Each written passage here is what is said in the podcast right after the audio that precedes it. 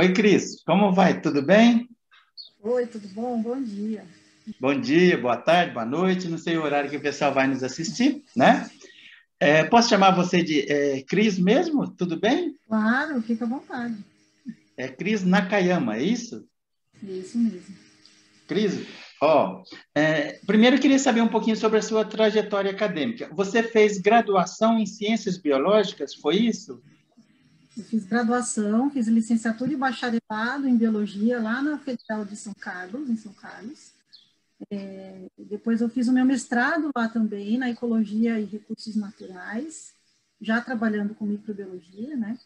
E, e depois eu vim para São Paulo e fiz o meu doutorado na USP, no Instituto de Ciências Biomédicas, e meu pós-doutorado lá também.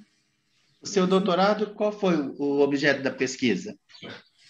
É, eu trabalhei com biodegradação de compostos organoclorados, são compostos poluentes, é, e aí, especificamente, o pentaclorofenol era conhecido antes como pó da China, que era usado como um pesticida e tal. Então, eu, eu trabalhei no meu mestrado também com esse composto, só que em, do, em, dois contextos diferentes. Então, no meu mestrado, eu trabalhava com bactérias que eram aeróbias, que, que degradavam o pentaclorofenol na presença de oxigênio.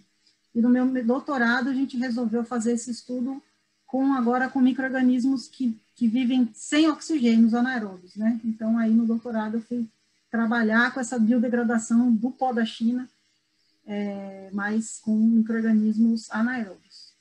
Oh, que interessante. Cris, eu vou deixar aqui um convite no ar para você não, não ter oportunidade de, de falar não, mas no futuro, Cris, eu, eu, achei interessante trabalho com bactérias, eu chamo de falar aeróbicas, não sei nem se é correto falar aeróbicas, aeróbias, né? É, eu suponho que tenha sido um trabalho de campo muito interessante, assim, no, doutor, no mestrado e no doutorado aí, né? No doutorado, praticamente, é, e que deve ter tido, não sei, nós não vamos conversar sobre o teu doutorado hoje, um impacto, assim, do seu ponto de vista ambiental, extremamente interessante, já que degradava um material poluente e que provavelmente causava câncer, não sei, causava ou não? Extremamente tóxico, ele pode ter um, potencial cancerígeno e tal, mas ele era um problema, foi um problema muito sério na Baixada Santista, que teve uma, teve uma área muito extensa contaminada né, com, com, esses, com, essa categoria de compostos que são os clorofenóis. Então, a gente, eu estudei é, é, essa, essa, essa microbiota, né, esses micro-organismos degradadores provenientes do sedimento lá do estuário de Santos e São Vicente. Né, justamente com a intenção de, posteriormente, contribuir para o desenvolvimento de tecnologias, né, de, de, degradação, de remediação e tratamento. Assim, era essa a ideia mesmo. Está aceito o convite? Vamos conversar sobre isso futuramente? Podemos, podemos, à vontade. Tá Muita coisa para falar de remediação hoje em dia. Sim, sim, é de interesse público. É. E muito polêmico. Ô, ô Cris, é, hoje eu quero conversar com você sobre uma experiência que poucos brasileiros é, tiveram ou têm a oportunidade, e vou dividir em duas partes. A primeira parte vai ser assim, tirando as minhas curiosidades enquanto cidadão que vê pela imprensa, que ouve pela imprensa, o que acontece lá na Antártica. Ah, então, e a segunda parte, eu, vamos conversar mais especificamente sobre o ponto de vista científico do trabalho que você tem desenvolvido com lá, lá, lá na, na Antártica. Me fala uma coisa, quantas vezes você já foi para lá e, e, e, cada vez que você vai, normalmente você fica quanto tempo? Eu já fui para lá quatro a cinco vezes, se a gente for contar as idas. Então, a primeira vez eu fui em 2003, depois eu fui em 2000 e, é, 2005, 2006. E agora, mais recentemente, em 2020. Né? Foi a última vez que eu tive lá. Você foi durante a pandemia?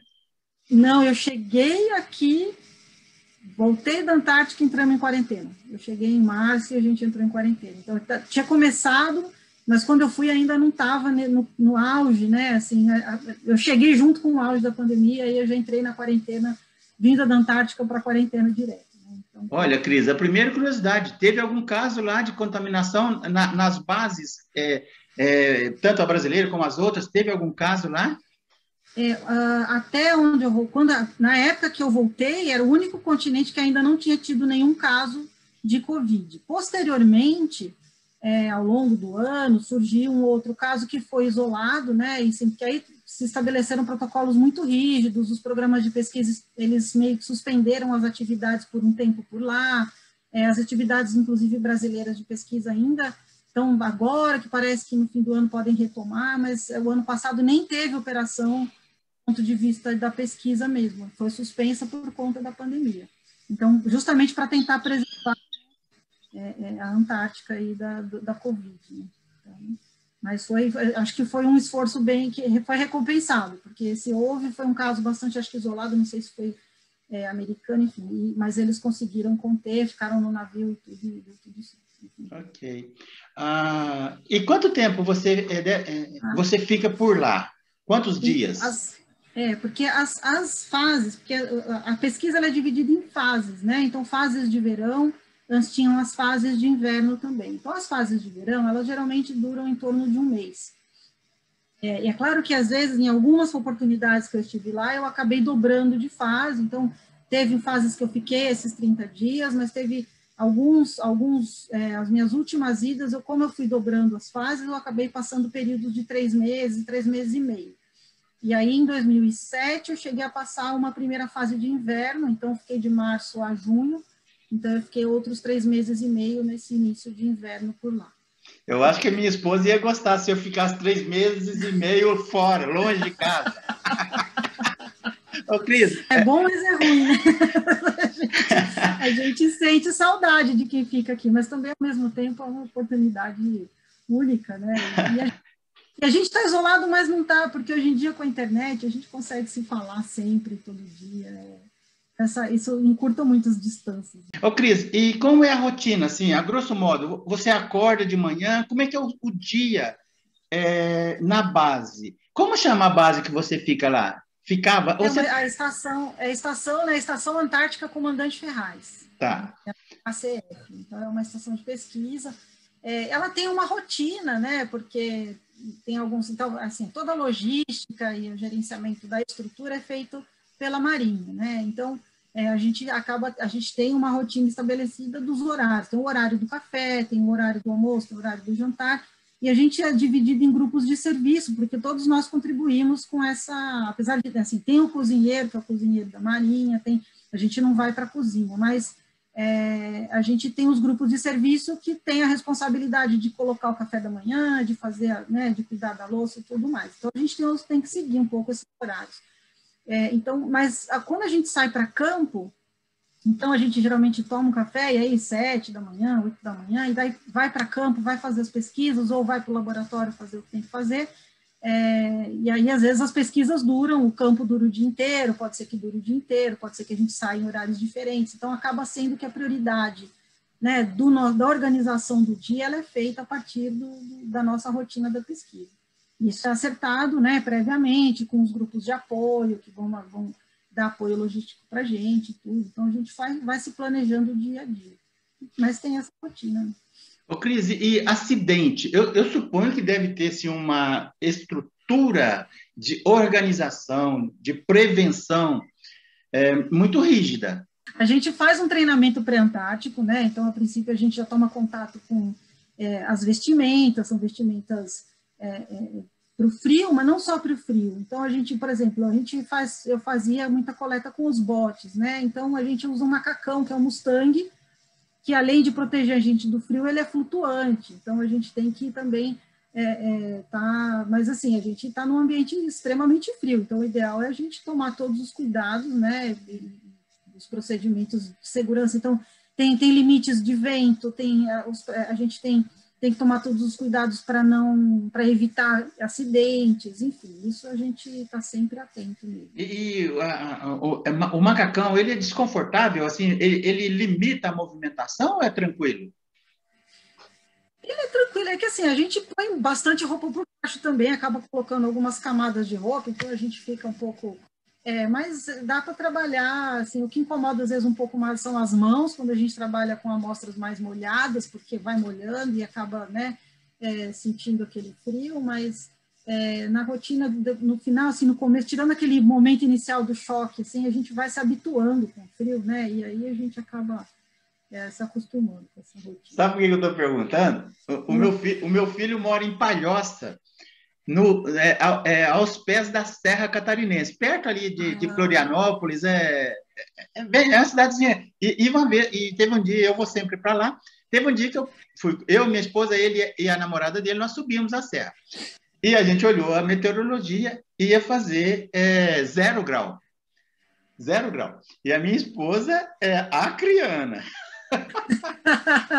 Já moramos aqui em Campinas há 40 anos, mas aí nós fomos comprar uma, uma roupa lá que é uma segunda pele que eles falam. Eu coloquei, su, é, né, subi, fomos, fomos lá para cima, região de São Joaquim, ficamos um tempo lá, maravilhoso. Só que a gente foi comer um fundi à noite, num lugar lá romântico, bem legal, e a gente saiu a pé, porque é uma cidadezinha, a cidadezinha que a gente estava era bem pequena. E fomos andando, que eu olhei é, num termômetro de rua, zero grau, na minha cabeça eu pensei, pô, vai congelar a água, vai congelar tudo aqui. Mas, assim, a, a sensação é, ao andar num ambiente zero grau, para mim não foi, não me pareceu tão extrema. Não, não me pareceu, eu fui tranquilo, fomos conversando. Eu só não estava assim, me incomodando muito aquela pele lá. Eu cheguei dentro lá que tinha o ar, o ar é, quente, né?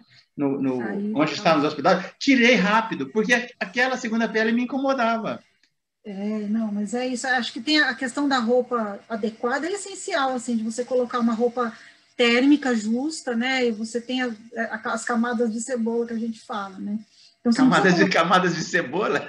É, mas assim, você coloca, você precisa colocar as roupas certas. Então, a, a que aquece, o corta-vento, então acho que a sensação térmica varia muito assim, se tiver vento, aí ela muda bastante, assim, e a gente passa muito mais frio, mas é, nessa, com a roupa, a gente passa, às vezes eu acho que eu passo menos frio lá, porque depois quando a gente entra na estação é quentinho e tudo, né, do que às vezes quando a gente está por aqui e passa algumas algumas frentes aí, eu não sei, em Santa Catarina, você falou, essa semana teve menos oito, né? Teve, teve bem, bem frio, né? Ô, ô, Cris, mas assim, eu realmente tenho muita curiosidade. Assim, para vocês que viram e mexem, estão lá na estação, é, viram a rotina, tá? E a, a, a curiosidade às vezes pode ser assim, a, aparentemente, aparentemente ser uma coisa. Pô, o que, que esse cara está me perguntando? Mas é que a gente fica curioso. Não, mas... Você falou aí da, da é assim, de, de né, amostras úmidas. Você fica com várias luvas quando sai a campo. É, eu acabo colocando, na verdade, uma, uma luva fininha, de um material que é como se fosse a segunda pele da mão, e eu acabo colocando uma luva impermeável por cima, uma luva cirúrgica, porque para não perder muito o tato nem a, a, destreza. Se a gente coloca muita coisa na mão, tudo bem, ah, se eu vou fazer uma coisa mais pesada, puxar um cabo, é, aí eu posso usar aquelas luvas de Gore-Tex mais mais quentes, mais grossas. Mas para manipular uma amostra, transferir amostras de sedimento, né, de lama do fundo para dentro dos saquinhos, fechar, são, são movimentos mais delicados, aí eu, eu não consigo fazer com luvas grossas. Aí eu uso, e aí, invariavelmente, elas acabam molhando mais cedo ou mais tarde. Então, isso acaba esfriando um pouco a mão, é, mas depois a gente a costume. E o, e o verão? E o verão lá? Você falou que tem fase verão, fase inverno. No verão lá, qual é a temperatura média é, no ambiente? Então, como a gente, a nossa estação, ela está lá na península, ela é um arquipélago da Península Antártica. Então, a gente está na porção mais próxima da América do Sul, né? Então, apesar de fazer temperaturas muitas vezes próximas de zero, elas tendem a ser umas temperaturas ligeiramente positivas. Agora, a gente está vivendo momentos em que as temperaturas estão batendo recordes é, positivos, né? Então, é, o ano passado, quando eu estava lá, a gente estava, não sei, é, é, teve uma época até que teve notícia nos jornais que, que, eles tinham registrado um pico, um recorde de temperatura positiva, foi justamente na, na época que a gente estava lá que a gente chegou a pegar é, 18 graus, né? Isso é quente, muito quente, a gente estava de camiseta por né? Então, isso é resultado já né, do, das mudanças climáticas. Então, a gente está tá tendo esse aumento. E a, e a, Península Antártica acaba sendo mais... É, mas, assim, no geral, assim, ela vai ficar aí é, a, entre 0 e 10. Eu não sei te dizer o valor exatamente da média, mas é por aí. Assim. É, Na, é, é. o continente, não. O continente já é mais frio mesmo. Tá. A península fica pertinho, assim, em termos, né, da Terra do Fogo? do, do sul ali do, é, não sei se Chile ou Argentina, né? Aquela ponta lá. É, é aquela, exatamente. Assim, a gente, a gente, inclusive, quando a gente vai para lá, a nossa última parada é Punta Arenas, né? Que já fica ali na pontinha da América do Sul e faz uma travessia da, de voo de avião, assim, da FAB, dá em torno de três horas, mais ou menos, né? Para a gente chegar. Então, é aquele dedinho da Antártica com o dedinho da, da América do Sul, é ali onde a gente fica, assim. Então, acho que ali aquela região é, mesmo da Terra do Fogo, de Ushuaia, de, de Punta Arenas, acho que são as, regiões mais ao sul. Eu ia, querer, ia dar um jeito de fazer uma escala de uma semana lá na, na, nessa região do Chile. Del Pai. É, Tem um crustáceo lá, não sei como é que chama, que é enorme, assim, ó, que eles comem. Centoia. Sim. É centoia. É, você, você deve ter comido, né? Você fez uma cara assim. Uns... Eu ia tomar é vinho, é porque... eu ia tomar vinho e comer isso aí, ó. É, mas é porque quando a gente vai, a gente é, assim, quando eu, eu, eu, fui sempre de avião, né? Então, na verdade, a gente, quando a gente chega em Punta Arenas, a gente sempre tem pelo menos uma noite antes de ir para a Antártica. Essa noite pode ser uma noite, ou pode ser uma semana, ou pode ser quatro ou cinco dias, porque depende da janela. A gente tem que ter uma janela de, de, de pouso lá na, na, base de Frei, que é a base chilena, que fica na mesma ilha que a gente fica, né, a estação brasileira lá. Então, assim, a, a, gente pode ser que a gente passe alguns dias em Punta Arenas. E aí, nesses dias, a gente acaba. É, a eu, ia, eu, eu, ia ficar torcendo pra, eu ia ficar torcendo para a janela se fechar. ah, mas quando a gente está indo, a gente quer o que a gente mais quer chegar, né? Então, é, imagino. Eu estou brincando, mas eu imagino. É, e, e, e, e o, a base de, de pouso lá do Chile, é, é, é, é, tem uma pista grande ou vocês vão de helicóptero que tem pouso vertical? Como é que Não, é? Não, a gente vai, a gente vai de, de avião da Fábio, Hércules, né? Agora eles estão tentando substituir os aviões, mas é, por enquanto a gente vai de Hércules, é uma pista é, de, de, de, cascalho natural, né? De solo natural de lá, mas é uma pista bastante extensa e, e larga, né? dá para pousar com tranquilidade. Cris, você sabe quantos anos tinha aqueles Hércules? Peraí, peraí. Ninguém, nem, ninguém está nos ouvindo. Fala a verdade. Com, com aquele ambiente instável é, é, da região, você ficava tranquila dentro do Hércules? Olha, muito tranquila, sabia? Porque, na verdade, o Hércules, ele é um avião muito estável e ele tem uma autonomia muito boa, né? Então, na verdade, ele tem as turbinas e mesmo que você perca uma outra turbina, ele consegue se manter. Então, em termos de, de, de segurança, apesar de ele, ele, ele ter aquele jeitão pesadão e na hora de decolar parece que você parece nem que você está andando que ele vai devagar mas ele, ele tem uma estabilidade grande assim e eu vejo que eles têm um cuidado muito grande é, assim eles não, não vão fazer o voo se eles sentem que tem alguma coisa que não está correta então assim eles até são bastante cuidadosos então assim a gente se sente bem cuidado né então acho que isso aumenta a nossa segurança assim não sei acho que é, é, e, aí, apesar de tudo, é um avião. A gente não tem, não, não vê janelinha, porque é aquele avião que a gente fica, né, é, fechado assim. Mas, mas eu nunca, nunca senti medo, não, assim, no Hércules, assim, acho que... Sabe por que, que, eu, por que, que eu tô rindo? Eu, eu vejo o Hércules em filmes, em noticiários, e eu tenho a impressão que ele é extremamente lento e pesado. Então, fico na minha cabeça, é. eu, eu fico pensando, esse negócio vai cair. ele é lento e pesado mesmo, assim, mas ele, ele acho que é, mas é estável, sabia? A gente acaba que a gente bate palma quando pousa e tudo. Assim, gente... Dá graças a Deus, né? A hora que pousa. Ufa, né? Mas, é. Ô, Cris, sabe por que eu levo com bom humor? Eu tinha um amigo, é. ele, já, ele já morreu, que tinha um aviãozinho, um Cessna 1967. 67.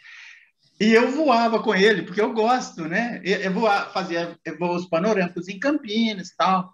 Um dia ele me convidou, eu fui dar um curso na Serra da Mantiqueira, numa pequena cidade, e ele falou assim: olha, se você pagar a gasolina, você pode até convidar um amigo aí, vocês racham a gasolina, porque eu preciso colocar o meu aviãozinho para rodar, eu levo você a gente fica lá, depois volta. Eu falei, beleza. Falei, beleza. O incauto que vos fala falou, beleza. Hora que nós decolamos lá, só quem entrou no César em 1967 sabe o que é bem legal. Só que é um, era, era o dele um monomotor. Aí, a hora que a gente foi subir, ele falou assim: hoje a gente está é, sem condições de voo, porque estava é, um pouquinho nublado, não muito. Eu pensei, pô, dá para voar. E ele estava nervoso, ele era, tinha 75 anos, nervoso, olhando para lá, para cá, e eu pensei, meu Deus do céu. E depois eu fiquei sabendo que ele não era muito cuidadoso com a manutenção das aeronaves dele. Beleza. A hora que a gente subiu, acho que no dia seguinte, eu falei, acho que dá. Olha só, acho que dá. Acho que dá, é, nossa, é, é, dá uma segurança isso já. Nós subimos, entramos numa nuvem é, branca e eu não conseguia ver, eu olhava de um lado, eu estava do lado dele, do banco do passageiro ali do lado. Ele falava que eu era o copiloto. Ah. Não, e era. Ele me pôs de copiloto. Eu ficava olhando o mapa, ele me ensinou a olhar o mapa, é, é altitude, é, tudo lá. Eu, engenheiro, conheço curvas de nível. Ah, pronto, né? é. é. mas aí ele me pôs e eu li. mas beleza, a hora, que a, gente, a hora que a gente entrou na nuvem Quando... branca, não conseguia ver um palmo nem na frente, nem dos lados. Eu me senti como se eu tivesse de olho fechado. E pensei, pô, ele tem os instrumentos. Aí é que eu descobri que ele não voava por instrumento, era, era visual. Ele falou, é, é, é, assim, ó, eu só uso esse outro, esse e esse outro instrumento, né, um que dava altitude, mais ou menos um, um GPS lá, tem muitos anos.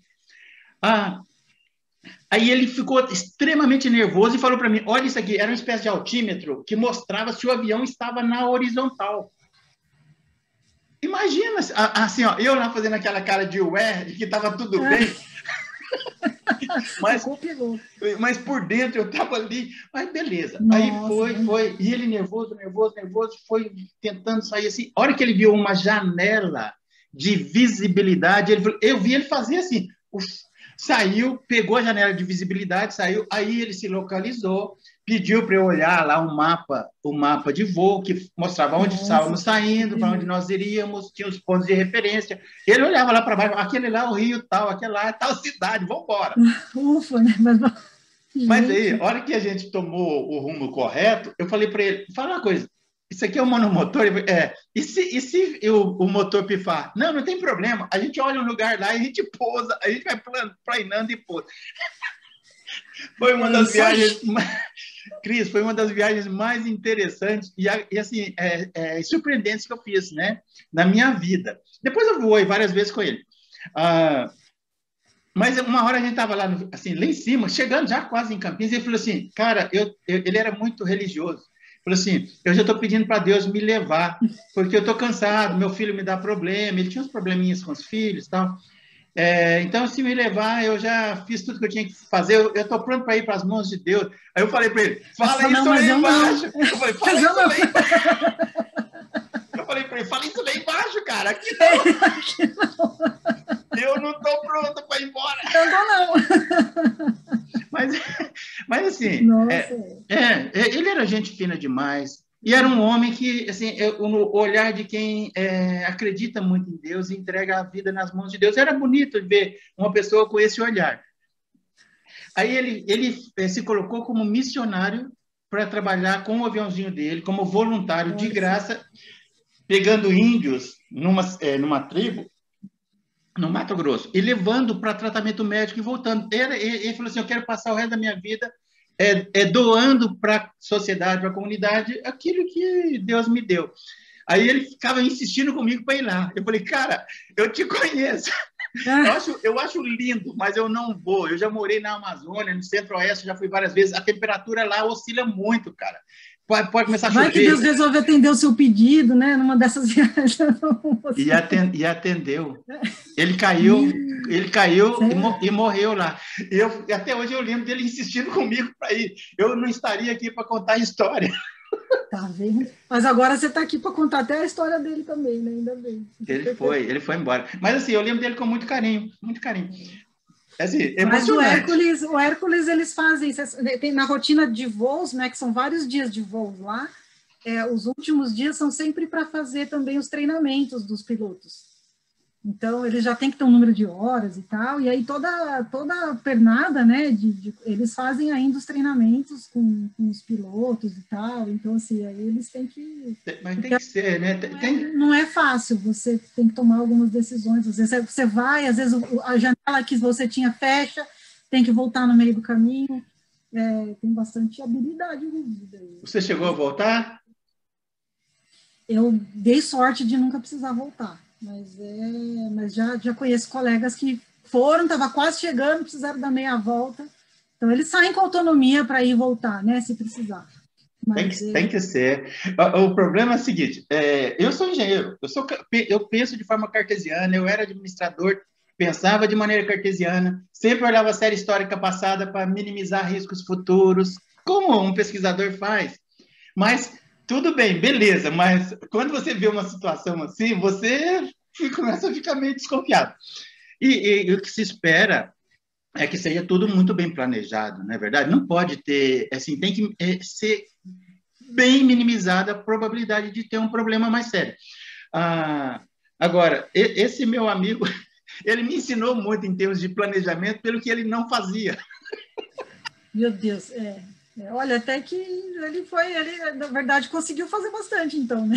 O que você fala, assim. É, não, é que ele, ele rodava... Você deve ter contado bastante também. Ele era presidente do Aeroclube aqui na época, ele conhecia bastante, e eu, eu, eu é, é que mineiro gosta de prosear, e colocar cores mais fortes. Ele planejava, assim, ele planejava. É. Mas, assim, eu não sei se ele fazia manutenção como era necessário. Mas tudo bem. E outra coisa, a família dele é muito, é, todos são muito meus amigos, e se eles assistirem eu falando dessas coisas, vão brigar comigo. Bom, depois você diz. Não, vou deixar, vou deixar. É a parte mais divertida, assim, dos vídeos, são essas histórias de vida. Não, mas deixa eu ver se eu tenho mais alguma curiosidade. Eu fiquei pensando, pô, eu, eu vou ficar conversando, proseando na, na prosa sem rumo, e vou esquecer de perguntar algumas curiosidades que eu tenho. Ah, sim, beleza, você falou do verão, é, da fase uhum. do verão. E inverno, é, temperatura chega lá a menos 30, menos 40? Eu acho que ali, eu, quando eu tive lá no inverno, eu cheguei a pegar menos 17, eu não sei se chega a menos 30, menos 40, acaba, justamente porque a gente está na península, né? É isso que eu digo para você, a gente está numa área em que, mas o recorde de temperatura negativa no planeta é na Antártica, lá no continente, que chegou a menos 90, né? Na estação, acho que de Vostok, então, assim, a gente é, é, o continente como um todo, ele é o continente mais frio, onde você tem as temperaturas mais baixas, os ventos mais fortes, as maiores altitudes, a terra de extremos é a Antártica. É só como a gente está na estação, que está na, na ponta da península, a gente acaba pegando condições um pouquinho mais amenas, né? Mas para a gente que é brasileiro, menos 17, assim, já é bastante, assim. E, e acho que aí a, a, né, a, a, secura do ar é muito, muito intensa, a gente sente muito por conta dessa temperatura. Você reparou que eu comecei a dar um sorriso aqui? Eu já comecei a pensar uma besteira.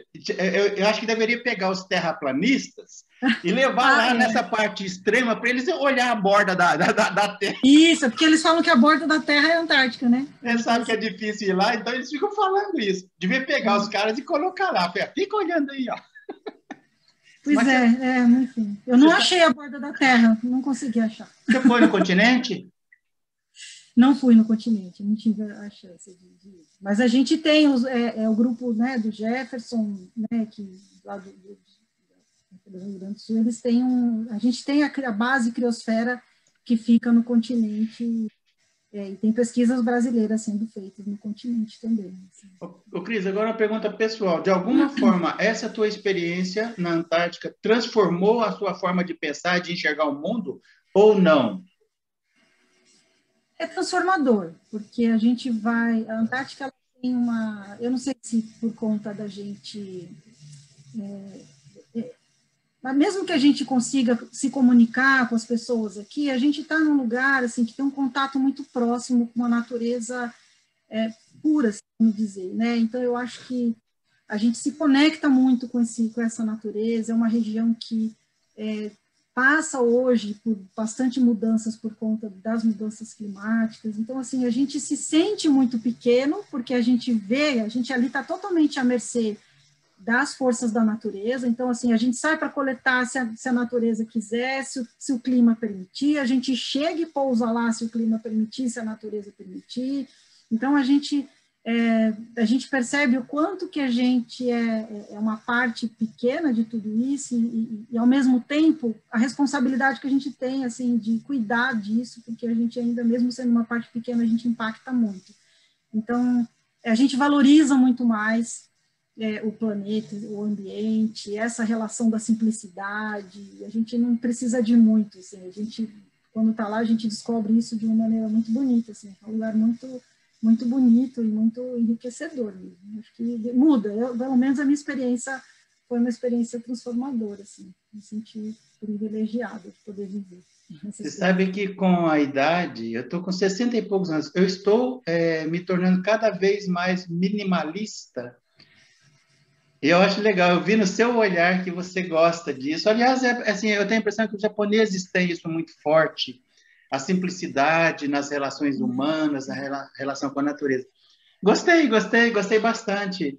Ah, eu falei de Palhoça, lá né, onde mora meu filho, eu comprei um, uma, um, um, um terreno, um lote, numa colônia de pescadores, vou construir lá e quero passar o resto da minha vida por lá. Tem, eu sou urbano, querendo ou não querendo, lá tem internet banda larga. É, é, com 40 minutos, se eu quiser, eu estou no aeroporto de Florianópolis, fica bem próximo, fica na parte continental ali, dá para enxergar a ilha do outro lado, do sul da ilha. Eu vou para lá já com essa minha proposta minimalista, assim, pessoal, sem é, falar nada com ninguém, em silêncio, sabe? E aí, ó. E conectar, né? É importante isso, assim, conectar com, com o ambiente, em todo lugar que a gente estiver. A gente se conecta, mesmo depois que a gente vai para lá, quando a gente volta para a cidade, a gente se conecta mais também. Eu acho que você fica mais atento ao ambiente, porque tudo é, né? O ambiente. Quando a gente fala em meio ambiente, né? Não é aquilo que está distante na natureza. É, todo ambiente é o meio ambiente, né? Então a gente, a gente transporta um pouco dessa conexão. É claro que, que é o ambiente urbano tem a nossa presença muito mais. Legal, muito bom. É, é, você falou várias vezes do vento, né? Assim, se o vento deixar, se está ventando muito. É, é, fala um pouquinho mais sobre essa questão do vento ao longo do tempo que você esteve lá, que você viu. Tem dia que não dá nem para sair fora da, da, da, Eu chamo de base, mas é, é. estação, né? Estação, é, é. É, então, é que, na verdade, assim, as condições climáticas lá, elas podem mudar muito rapidamente. Mas é previsível. É previsível, assim, numa escala de tempo, às vezes, de horas, né? Então, às vezes a gente tem, a gente sempre, a gente contava, sempre conta com o apoio de alguém que fica monitorando é, os, os, parâmetros meteorológicos, né? Então, quando eu, na época que eu ia lá, não 2020 agora não, mas quando eu ia lá antes, a gente tinha uma equipe do INPE que ficava sempre por lá também, que eles têm pesquisas, né, que eles fazem por lá, e eles davam um pouco desse apoio para a gente, então era isso, a gente saía falava assim, olha, amanhã vocês têm uma janela, o tempo vai estar tá bom de tanto a tanto, depois é capaz de virar, é capaz de, de fechar, então é, já, a gente às vezes saía, né, e vai subir um morro, vai fazer uma, uma expedição por terra, de repente passa um rádio para a gente e fala assim, olha, volta porque vai fechar, vai nevar, vai, é, o vento vai piorar, as condições de vento vão piorar. É, a gente, assim, de ter vento, acho que o pior vento que eu peguei lá foi em torno de é, 120 quilômetros por hora, mas isso foi um evento pontual, né? É, Vocês sempre saíram em grupos, em equipes? É, a gente sempre, a gente sai sempre em mais de uma pessoa. Se vai numa distância um pouco maior, leva o rádio junto. Se precisar fazer um chamar, né, para você ter rádio, canais. Rádio funciona bem lá? Rádio funciona, funciona. Tem um rádio, tem uma estação rádio na estação, né? Então a gente tem a comunicação com a estação. Hoje em dia tem celular, né? Então assim é, a estação brasileira tem uma antena da Oi lá, né? No, no, que, que, então a gente, nosso celular tendo o chip de lá, ele acaba que pega também. É, tem alguns pontos que o sinal não chega, mas aí, mas aí a gente pode usar o rádio. Então a gente tem sempre que estar tá em contato, porque se precisar é, comunicar alguma emergência e tal, você tem que fazer isso. Então, é, quando você fala de segurança, dos protocolos de segurança e tudo, assim, isso envolve mesmo, né? As trilhas que a gente pode fazer, os, é, os procedimentos para a gente garantir que, que nada de que a gente não tenha acidentes, né? Enfim, se comprometa. E você tinha horários de, de lazer, janelas de lazer que você poderia fazer à, à noite, por exemplo. É, é, tem é, como é que é lá? Filmes? É, como é que é? Tem, tem sala de vídeo. A gente pode ter é, é, é, tem, tem é, a sala de estar, que é uma sala de convivência, tem jogos, tem a gente senta com os amigos para conversar, tem música, a gente faz, né? Essa... É grande, a estação. Tem Natal e tinha, tinha Ano Novo, então a gente fazia também. Legal, a estação é grande em termos assim de área. Agora ela está inclusive bem maior do que ela era antes, né? Ela é uma estação está com dois módulos grandes, né? E então, é, é, tem, agora que a, a, estação ela sofreu um incêndio em 2012, foi totalmente destruída, né? É, e agora ela já foi, ela foi reconstruída, ela tem acho quase uns três vezes o, o tamanho original, ela está bem grande. Então, ela tem um módulo de laboratórios, de área de convivência e de, de, de oficina, de máquinas de operação, e atrás tem um módulo dos alojamentos, tem uma academia também, é, tem sala de vídeo, sala de reuniões, tem uma sala de, de, de, é, de, estar, assim, então a gente acaba, mas a gente usa muito a área mesmo que tem no bloco da frente, que tem um refeitório, que tem um estar ali, que tem uma televisão, a gente acaba ficando muito por ali. A TV pega programa, ah, é, é, é, é satélite, né? Deve pegar as emissoras do Brasil lá, né? Pega, pega, pega, não pega todas, assim, né? Pega algumas, assim, principalmente Globo, essas televisões, é o que vai por satélite mesmo. E tem programação de, é, de vídeo, né? Hoje em dia a gente, como tem internet, né? A gente também tem os streamings, então é, a gente pode acessar de lá, assim. Acho que a internet conecta a gente muito, aproxima Sim. bastante. Fantástico. Ok, legal. E me fala uma coisa, antes da gente entrar na, na parte aí da sua pesquisa, mais uma pergunta. Por que, que você resolveu ir para lá, lá atrás, já voltando no, na, na sua timeline, na sua linha do tempo? Quando é que você pensou, eu vou participar disso aí? Você deve ter participado de algum edital, né? Não, então, na verdade, assim, no meu caso foi uma, uma, uma, feliz oportunidade, né? Então, eu vim fazer o meu doutorado no Instituto de Ciências Biomédicas, né? Então, no Laboratório de Microbiologia Ambiental, e a chefe do departamento, a Vivian né, Pelizari, minha orientadora era a Rosana Vazola, que era da Escola de Engenharia de São Carlos, depois, São, depois veio como professora convidada ali do ICB, é, e a Vivian, ela tinha um projeto dentro do programa, na época, né, no é o programa do CNPq, que financia pesquisas na Antártica, é o PROANTAR. Então, ela tinha um projeto lá. É, e como eu estava estudando os anaeróbios e tal, ela, ela tinha algumas amostras de lá, e eu falei assim, ah, vamos ver, eu já estava começando a me interessar pelo metano, pela produção de metano, que é um processo anaeróbio também, é, e aí eu peguei umas amostras de sedimento, e aí eu falei, ah, vamos ver se produz metano. E aí a gente viu que produz. E aí foi quando eu comecei a estudar, e aí veio a oportunidade de ir. Eles, eles montavam as equipes todos os anos para fazer as coletas para o projeto da Vivian, e aí eu fui. Então, acho que foi uma, uma oportunidade. Assim, eu sempre, sonho a gente sempre tem. Eu tenho uma, uma, de criança uma foto da Antártica que eu, que eu tinha ganhado uma vez. Eu falei assim, puxa, ia ser tão legal um dia estar tá lá, mas nunca imaginei que nunca foi um planejamento. Aquilo que você diz do imponderável é, aconteceu. Então, assim, de repente, eu tive essa oportunidade aí, foi incrível. Ô, Cris, é, é, essas situações assim de imagens que a gente tem quando é criança, é, é, elas são muito interessantes. Às vezes atravessa a vida a gente tendo aquilo ali como objetivo ou não. Quando eu era criança, quem vai, quem vai nos ouvir aí, que nasceu aí, a geração Z, né, vai dar risada do que eu vou falar. geração Z vai dar risada. Mas, assim, é, para fazer pesquisas, eu tinha que ir para a biblioteca da, da, lá no ensino médio, né? Você não precisa falar que você é desse tempo, não. É. Tudo bem. eu tinha que ir para lá. Ficava... Eu me lembro que eu abri um livro lá, um velho, antigo. Foi por isso que eu fui fazer ciências biológicas. Eu descobri um livro dessa grossura só com exercícios de genética é, e evolução. E eu ficava brincando, fazendo exercícios. Quando eu vi, na época, eu me apaixonei pela genética e, cam e caminhei por aí. Poderia ter é, passado a minha vida toda é, nessa linha, ter ido para o projeto de genoma, mas por circunstâncias outras eu acabei mudando, indo para a engenharia. Mas uma coisa que eu via sempre, que eu sempre quis, desde criança, era a Torre de Belém, em, em Lisboa. Eu falava, eu quero ver de onde partiram as grandes navegações. Já fui lá duas vezes depois de adulto, né? E a primeira vez que eu cheguei é uma coisa, não é tão assim, você olha, coisa simples, mas é um ponto turístico. E eu fiquei assim encantado porque era a imagem que eu carreguei a vida inteira. Eu fui por terra para uhum. visitar, depois eu fui pelo, pelo Rio Tejo, Uhum. É, assim, saí de tarde, peguei o anoitecer chegando para lá, fiquei imaginando os grandes navegadores saindo dali. Então, assim, uma coisa que é de cada um, né? Eu carreguei isso comigo uhum. a vida inteira. Ô, Cris, eu vou te. É, primeiro, eu quero te agradecer. Já, assim, uhum. já tinha me falado que você era uma pessoa extremamente simpática é, e, e, e competente e dedicada às suas pesquisas. Já tinha me falado.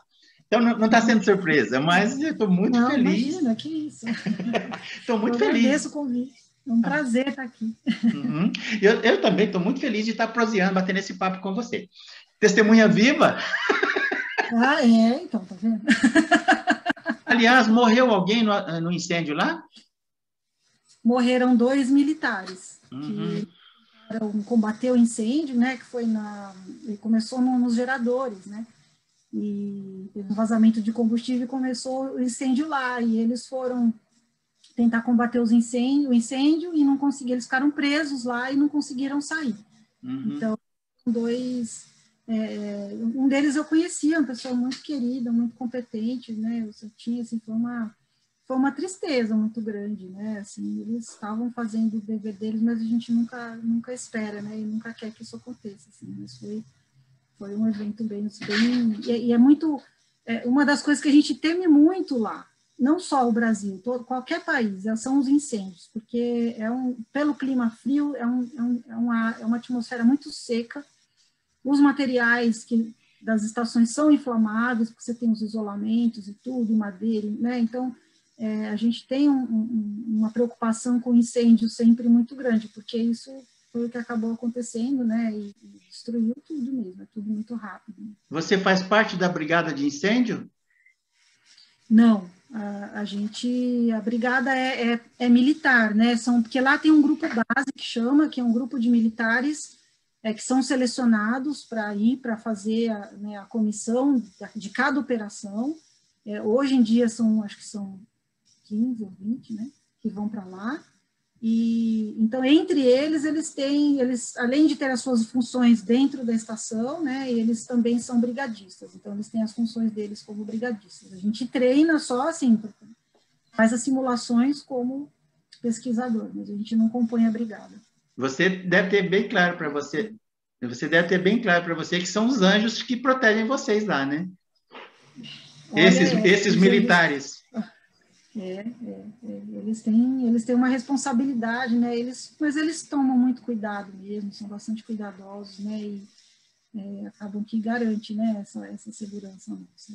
Né? e a gente também, né? A gente faz essa, a gente também estuda, né? E, e faz essa questão, né? E, segue os protocolos e os procedimentos direitinho. Ô, Cris, é, eu vou chamar a vinheta já já. Depois da vinheta, a gente vai falar sobre o objeto da sua pesquisa lá na Antártica. Mas, antes de chamar, eu queria saber qual é o objeto da sua pesquisa. Só o nome da tua pesquisa. O que, que você está, é, esteve ou está, não sei se você tem voltado lá, uhum. continuando com a pesquisa. O que, que é exatamente? É, a minha linha de pesquisa é na área de monitoramento ambiental, né? E hoje a gente vai falar um pouquinho do metano, da ecologia do metano, associado a esse monitoramento ambiental. Eu posso dar um contexto geral também. Ok. Eu vou chamar a vinheta e a gente volta já já, tá bom? Ah, tá bom.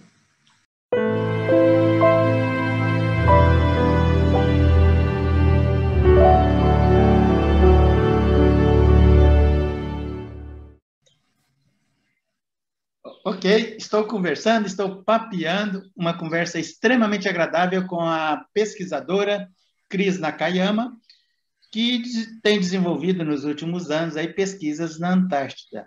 Antártica ou Antártida, tanto faz. Ela me explicou que tanto faz. E eu gostaria de conversar nesse segundo bloco. Na primeira parte, antes da vinheta, a gente conversou sobre generalidades e curiosidades com relação à vida é, lá no, no, extremo sul do planeta. Agora a gente vai conversar especificamente é, é, a respeito das, das pesquisas. Ô, ô Cris, por gentileza, repete para a gente, para a gente recomeçar, o que você é, desenvolveu, a pesquisa que você desenvolveu lá na Antártica. Bom, eu, quando eu fui para lá pela primeira vez, eu trabalhei num projeto que envolvia monitoramento ambiental, né, e aí eu comecei a estudar a ecologia do metano associada a esse monitoramento ambiental.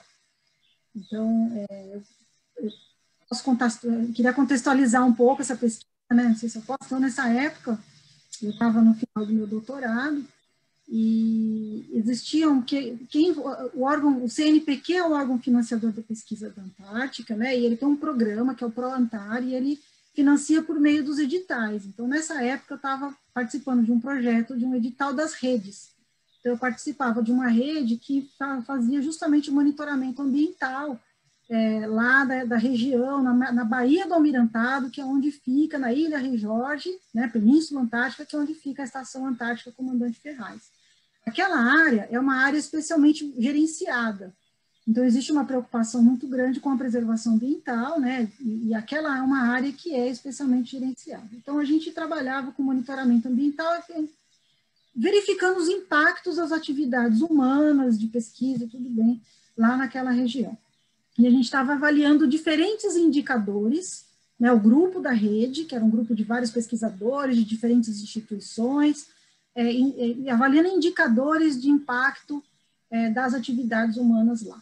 E eu trabalhava especificamente com o grupo da Vivian Pelizari, né, é, é, que trabalha com indicadores microbiológicos. A gente fazia análise de indicadores de poluição fecal, por exemplo, é, de diversidade microbiana, e aí surgiu a questão de, considerando que o metano, né, ele, ele é produzido por micro-organismos, ele é derivado da degradação da matéria orgânica, sob condições anaeróbias, né, e é também um gás de efeito estufa, surgiu essa questão, poxa, será que as atividades lá, principalmente, aí a gente nesse momento focou na questão do tratamento do esgoto, do lançamento do efluente que vinha da, do tratamento de esgoto da estação, será que ele estimula a produção de metano na Baía do Almirantado?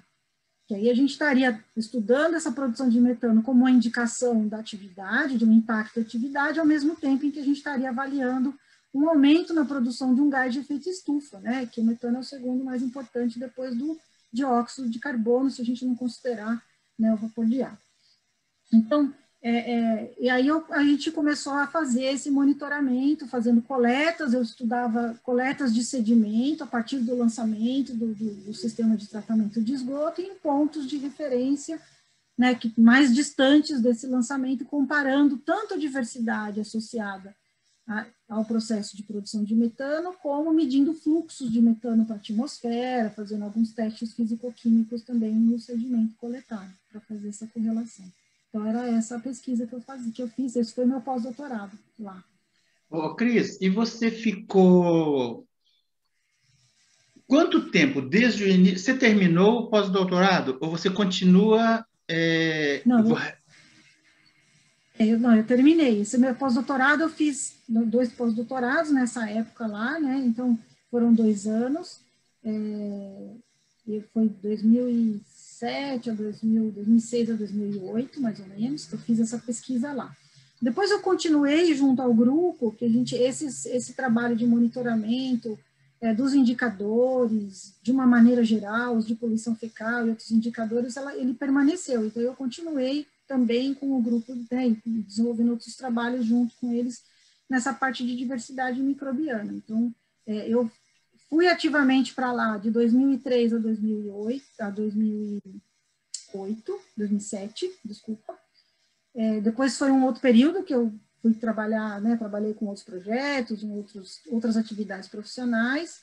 É, em 2011 eu entrei na Unifesp como docente lá, é, e agora, em 2020, eu voltei ainda que esse projeto, ele, esse projeto da rede, ele foi se desdobrando, né? Teve um, um INCT coordenado pelo Rio de Janeiro que também continuou esse trabalho de monitoramento ambiental. E agora existe um projeto, que é um convênio da USP com o Ministério do Meio Ambiente, que faz o um monitoramento da região em função também do impacto do incêndio, né, de 2012. Então, é um trabalho aí de, de, de longo tempo. E aí, Agora em 2020 que eu voltei nesse escopo desse, do monitoramento para continuar um pouco é, esse trabalho é, de, de, avaliação desses, desses indicadores, enfim, esse apoio. No seu pós-doc, você pegou um recorte de tempo bem definido, começo do levantamento, final. Você tinha série histórica passada, tinha elementos, tinha dados coletados anteriormente ou não? Você é, trabalhou a partir do momento que você iniciou. Como é que foi isso? É, do, assim, a questão do metano não tinha. Então, essa foi uma pergunta que foi feita né, nesse pós-doc que não tinha sido feita antes. A gente tem dados, assim, os grupos de pesquisa, né, que são indicadores biológicos, químicos, físicos, descrições de solo. Então, esses dados meteorológicos, esses dados existem séries temporais, né, e já existiam algumas caracterizações feitas, é, mas a pergunta do metano não tinha, não. Então, isso era uma, foi um dos primeiros vezes que a gente mediu fluxo. Existem trabalhos na literatura que mediram fluxo de metano na região da península, do Estreito de Bransfield, que fica na redondeza ali, é, mas ali na Baía, da do Almirantado a gente não tinha esses fluxos de metano. Então foi mais ou menos a primeira vez que a gente começou a trabalhar é, com esses fluxos por lá, com colaboração até do INPE, né, em São José dos Campos, do grupo do PIN, né, do Então a gente percebeu, na verdade, que existia né, um impacto positivo, ainda que pontual, de pequena intensidade, na produção de metano local. Então, a produção de metano era ligeiramente maior, ali mesmo perto da, da, do lançamento do efluente, quando comparado aos nossos outros pontos de referência. A gente vê que o ambiente aquático ali, tem hora que ele serve como uma fonte de metano para a atmosfera natural, em alguns pontos daquelas baías, ele pode inclusive servir como um sorvedor, ou seja, ele pode ainda captar metano da atmosfera, né, o fluxo negativo né, da atmosfera para a água do mar. É, então, ali na, na, naquela região que a gente estava, a gente viu as duas situações, mas que a entrada do efluente, ela causava algum estímulo, não tanto porque a gente estava contribuindo com células, com micro-organismos que produziam, que a gente não detectou os mesmos grupos quando a gente fez a análise da diversidade, mas muito provavelmente por causa do aporte de nutrientes, um aporte de matéria orgânica, que menos, mesmo tratada ainda acaba tendo alguma, alguma contribuição. Então, a gente foi esse, nessa época, foi essa pergunta, né, e, que a gente fez por lá. O metano hoje tem outras questões associadas a mudanças climáticas também, mas essa do meu pós-doutorado era uma pergunta mais específica. Ok. Ô, Cris, e qual foi a metodologia é, que você utilizou?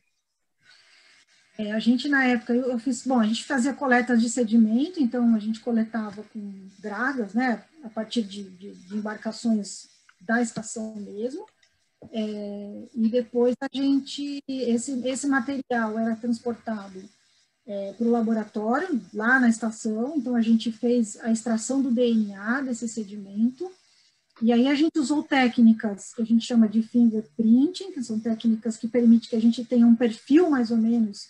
No caso são bandas, né, acaba gerando quase como se fosse né, um código de barras, vamos dizer assim, e que cada, cada, dependendo da diversidade, essa combinação das bandas vai ser diferente. Então, a gente consegue fazer uma comparação entre essas diferentes comunidades microbianas.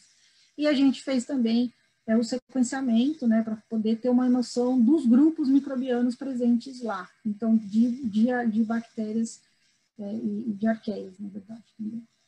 Então, em paralelo, tá, tá, é, granulometria, testes físico-químicos, é, e o fluxo de metano pela.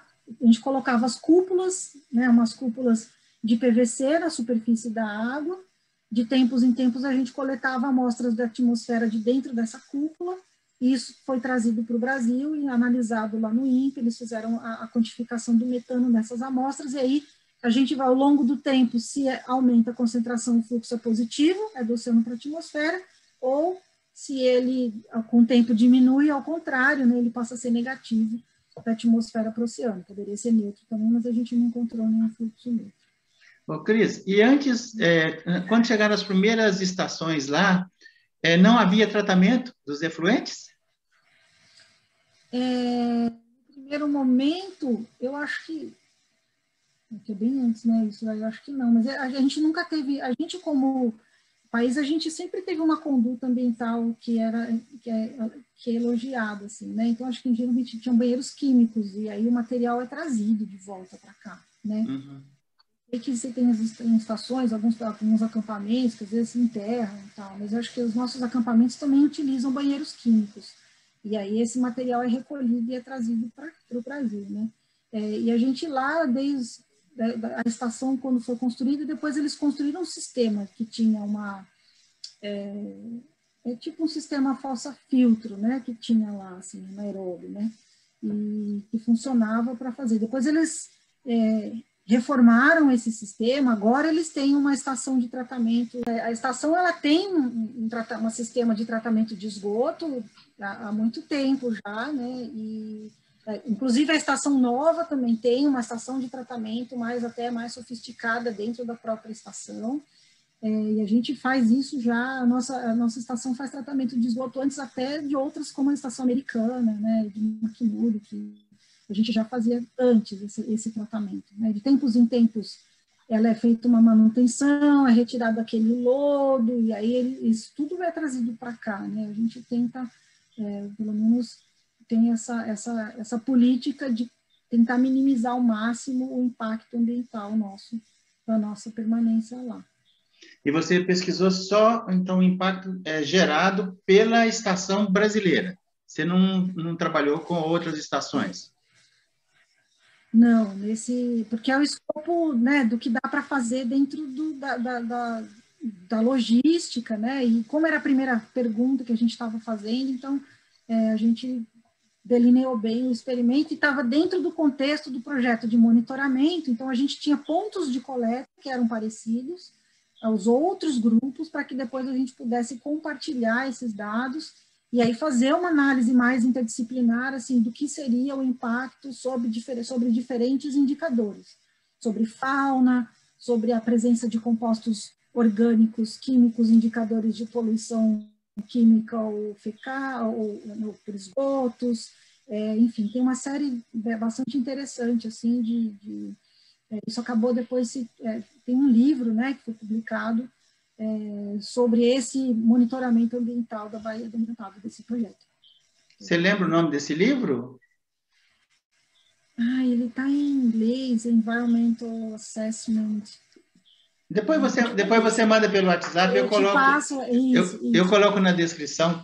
Ô, ô Cris, deixa tá eu te fazer mais uma pergunta. É, o resultado final é, chegou, você chegou mais ou menos naquilo que você esperava ou você teve surpresas?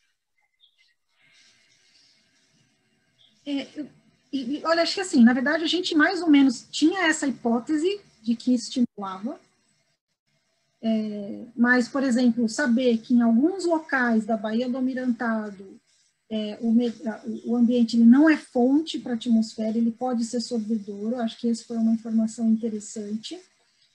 É, e, e, eu acho que assim, o fato da gente ver que naquele momento a contribuição com substratos, né, com material orgânico e nutrientes era mais importante do que com as células em si, eu acho que isso também foi uma informação interessante. Ela foi, é, apesar do comportamento ser um comportamento que a gente imaginava, né, dada o processo de metanogênese, é, a, gente, é, é, é, a gente conseguiu informações que puderam detalhar um pouquinho mais esse processo. Então, acho que isso foi.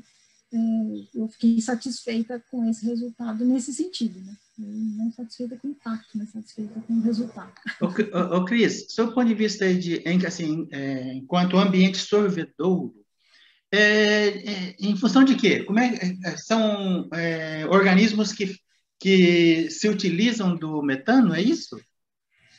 Sim, a gente tem microorganismos, porque o metano, a ecologia que a gente chama, a ecologia microbiana do metano, é porque os microorganismos ele tem um papel essencial nesse ciclo do metano, tanto produzindo como consumindo. Então, a gente tem algumas bactérias que são aeróbias, que podem viver na coluna d'água e podem consumir esse metano. É, a gente pode ter nos sedimentos também, a gente pode ter. É, é, então, assim, ali no caso, eu acho que é, deve existir um, um, consumo na coluna d'água, então no final a, a, concentração acaba sendo menor que a da atmosfera, então acaba tendo uma absorção do que, né, pela própria difusão dos gases nos oceanos, então acaba que acaba tendo um consumo, né? E também, assim, porque o processo de produção de metano nos sedimentos, que é onde ele vai acontecer mais intensamente, é, acaba sendo compensado também, em parte, por processos consumidores de metano. Então, a gente tem esse, esse balanço, né? Então, pode ser que tenha pouca produção, pode ser que o consumo seja intenso, pode ser as duas coisas também. Ok. Eu deixei de fazer alguma pergunta que você considera que seja relevante é, para o contexto da tua pesquisa é, nesse pós-doc, que você gostaria de colocar? Eu acho que, é, eu acho que você, você, contemplou bem, né? Eu acho que também eu falei, você, você, me, deixou, você me deixou aqui falando, eu fui tagarela. Mas eu acho que é, a questão é, importante desse, dessa pesquisa, de uma maneira geral, de ser uma pesquisa de monitoramento ambiental, e eu acho que é importante também ressaltar que são pesquisas que envolvem dados coletados ao longo de muitos anos, são séries temporais. Então, essa pergunta que você fez sobre, ah, já existiam dados pretéritos, mesmo que a minha de metano não existisse, existem muitos dados temporais, de séries temporais da Antártica, desenvolvidos por pesquisadores brasileiros lá. É, então, assim, a manutenção dessa pesquisa, o desenvolvimento de novas também, assim, é, é, é muito importante. A gente está num lugar ali que tem uma conexão Antártica-América do Sul, é, então a gente acaba trazendo contribuições importantes para o nosso conhecimento, para o desenvolvimento tecnológico, que existe toda uma questão também de é, é desenvolvimento potencial biotecnológico né, da Antártica. Então, é, o que eu queria ressaltar, na verdade, é que parece tão distante da gente, mas a pesquisa na Antártica ela tem uma relevância muito grande, assim, não só por, por uma questão né, de ser um serviço, mas porque é um ambiente que ainda traz muitas perguntas para a gente que podem ser muito interessantes de se responder para que a gente entenda. E é um ambiente que está sendo, está é, tá mudando muito rápido agora, né? Então a nossa a atenção da ciência se volta muito para isso também. Fala um pouquinho mais, assim, rapidamente, sobre essas mudanças. É, você percebeu é, degelo acontecendo?